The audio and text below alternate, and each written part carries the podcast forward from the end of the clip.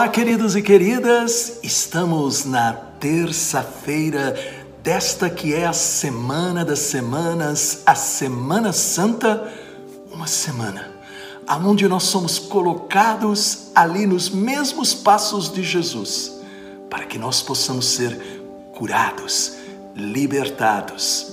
Creia, o Senhor deseja realizar esta obra maravilhosa em sua vida.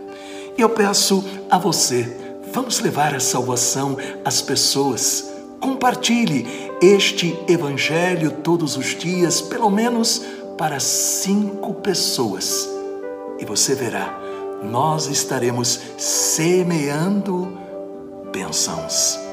Peçamos o Espírito Santo. Pai, esta é a semana em que nós recebemos a graça de podermos caminhar com Jesus para a morte dos nossos pecados e a ressurreição da nova vida de bênçãos. Ilumina-me com o Espírito Santo, para que a tua palavra seja o alimento deste dia, para que eu viva em fidelidade o teu chamado em minha vida. Amém. Em nome do Pai, do Filho e do Espírito Santo. Amém. Proclamação do Evangelho de Nosso Senhor Jesus Cristo, segundo São João, capítulo 13, versículos de 21 a 33 e depois de 36 a 38. Estando à mesa com os seus discípulos, Jesus ficou profundamente comovido e testemunhou: Em verdade, em verdade vos digo, um de vós me entregará. Desconcertados, os discípulos olhavam uns para os outros, pois não sabiam de quem Jesus estava falando. Um deles, a quem Jesus amava, estava recostado ao lado de Jesus. Simão Pedro fez-lhe um sinal para que ele procurasse saber de quem Jesus estava falando.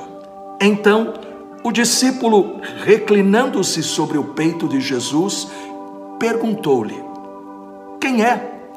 Jesus respondeu: É aquele a quem eu der o pedaço de pão amassado no molho.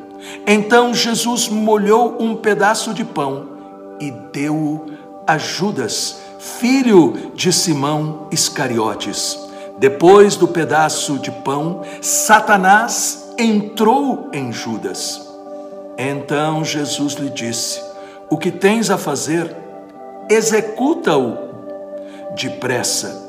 Nenhum dos presentes compreendeu porque Jesus lhe tinha dito isso. Como Judas guardava a bolsa, Alguns pensavam que Jesus lhe queria dizer: compra o que precisamos para a festa ou que desse alguma coisa aos pobres. Depois de receber o pedaço de pão, Judas saiu imediatamente. Era noite. Depois que Judas saiu, disse Jesus: Agora foi glorificado o Filho do Homem e Deus foi glorificado nele. Se Deus foi glorificado nele, também Deus o glorificará em si mesmo e o glorificará logo. Filhinhos, por pouco tempo estou ainda convosco, vós me procurareis, e agora vos digo, como eu disse também aos judeus: para onde eu vou, vós não podeis ir. Simão Pedro perguntou: Senhor, para onde vais? Jesus respondeu-lhe: Para onde eu vou, tu não podes seguir agora, mas me seguirás mais tarde. Pedro disse: Senhor, por que não posso seguir-te agora? Eu darei a minha vida por ti. Respondeu Jesus: Darás a tua vida por mim? Em verdade, em verdade te digo: o galo não cantará antes que me tenhas negado três vezes. palavra da salvação. Glória a vós, Senhor. Nesta terça-feira santa, somos colocados na sala do cenáculo, na celebração da última ceia. São João é o único evangelista que nos diz qual foi o sentimento de Jesus neste momento máximo, véspera da sua morte. Em João, no capítulo 13, versículo 1, nós lemos: Tendo amado os seus, amou-os até o extremo. Portanto, repare como a Eucaristia é esta presença do amor extremo de Jesus por nós. Ele deixou não algo qualquer, mas a si próprio e ele deixou para ser alimento e remédio para a nossa vida. Porém, se esta noite é uma noite de amor, é uma noite que tem um momento de alegria, também tem um momento de dor. Porque Jesus profetiza a traição de dois dos seus discípulos. Judas Iscariotes e Pedro, aquele que foi colocado à frente dos discípulos.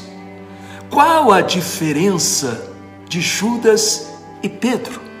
A traição de Judas foi motivada pelos seus desejos desordenados, que tem como objetivo ganhar, sem pensar no mal ou no prejuízo do outro.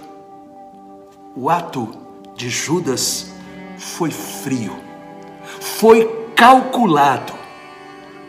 A traição de Judas afetará a prisão, o julgamento, a crucificação de nosso Senhor. Ele podia voltar atrás, mas o seu coração estava contaminado, como nós ouvimos aí em João, no capítulo 13, versículo 27. Depois do pedaço de pão, Satanás entrou em Judas. Que terrível! Que momento de trevas! Tanto é que São João faz questão de dizer era noite, símbolo da vida que está já afastada de Deus. Satanás se aproveita de todas as brechas do nosso egoísmo quando permitimos que a vantagem, o prazer, o dinheiro nos levem a rejeitar Jesus. Já Pedro nunca teve a intenção de fazer o que fez, mas ele era dominado pelo medo pela falta de coragem. Ele ainda não havia tido uma experiência profunda com Jesus. Porém, Jesus conhecia a força da lealdade de Pedro, mas também conhecia a fraqueza da sua resolução. Pedro, ele tinha o hábito de falar com o coração, muitas vezes sem pensar nas implicações daquilo que estava dizendo. Judas e Pedro tiveram a chance de voltar atrás. Judas não foi capaz e se enforcou. Pedro ele foi perdoado e reconheceu o seu erro. Hoje, Jesus nos chama ao arrependimento, à intimidade, a uma volta ao verdadeiro fervor.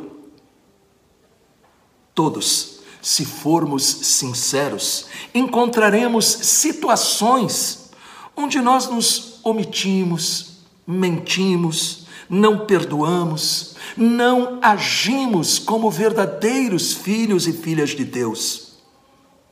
Não devemos ter medo e nem esconder os nossos erros. Jesus, quando nós nos arrependemos, sempre nos dará o Espírito Santo para sermos curados e libertados de todo o mal. Este deve ser o nosso caminho desta Semana Santa. Deixar-se conduzir para ser transformado como Pedro foi. Pense um pouco.